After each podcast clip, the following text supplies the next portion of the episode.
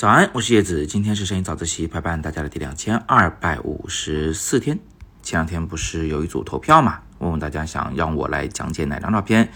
那图九的呼声蛮高的，并且呢，有一位同学叫做妹啊，他非常仔细的问了一个问题，他说：“请问图九修图做了哪些方面的调整？”我们先来看看图九这张照片哈。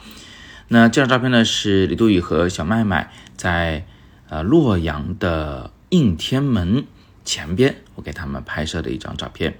那其实呢，这张照片和其他八张一样，我没有做大幅的修图，但是肯定是修了。修了哪儿呢？让我简单的给你来讲一讲啊。首先，拍人像照片，你修图呢，第一要关注人本身他的这个情况。就比如说啊。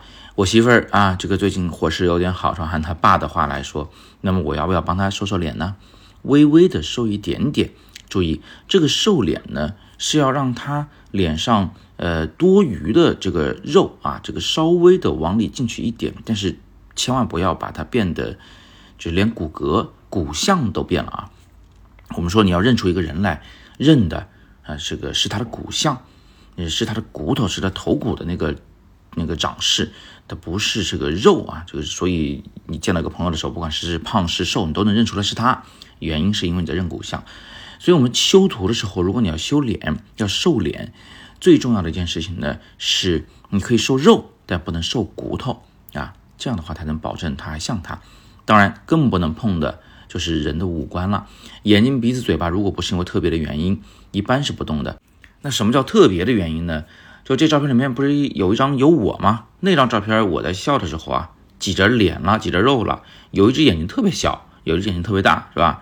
哎，也谈不上特别大吧，反正两个眼睛不对称。所以在修图的时候呢，我就会调大其中一只眼睛，就算是比较少数的挥动五官的情况。当然了，如果你这个照片它不讲究。人物的真实啊，并不是给自己的生活和家人做纪念，而是拍的一些模特的片子呀、商业的片子呀。那么可以根据模特的要求啊，就他对自己的期待去修改一些五官比例啊，比如说鼻子拉长啊，啊鼻翼变短呐啊等等之类的。这个我觉得其实没所谓啊，因为人家对自己有他的追求，咱也不一定说哎呀非得要多多像他啊，他就自己觉得美就行了，开心就行了，对吧？拍照这件事儿也没有那么多讲究。那当然了，那个我们这张照片呢，除了修脸以外，还修了很多地方。就比如说，你们有没有注意到小麦麦那个披风，那是租来的啊？这个你别说租的，就是即便是自己家的披风，它也不可能这么平整，它上面会有很多细碎的纹路啊，就是褶皱啊，这个折痕呐。所以呢，我们会要修掉它的小褶皱，留下大褶皱，因为一点褶皱没有，绝对是不正常的。那不是一件这个真实的衣服，所以你要留下大的结构变化啊，比如说凹凸转折，但是呢，却要把细碎的那些褶皱修掉。这个有点像修头发，就白天拍照片那个头发边缘细发丝太多，我们要修掉一些，但是大的那个头发结构肯定是要留下的。那除此之外呢，我们还会对整个衣服的臃肿程度做一些修饰，就比如说把后背往里。压一压，让后背那个方向啊，呃，背直一点，不是那种虎背熊腰的那个隆起的背。冬天拍照尤其要注意这一点，因为衣服呢往往很厚，那里边有无数件的保暖的啊，各种各样的衣服在里边填着，所以呢，它这个后背就是容易显得很圆润。去用液化工具把后背往里推一推，让它这个变平整，这样的话呢，这个人就显得清瘦啊，就不会显得很臃肿。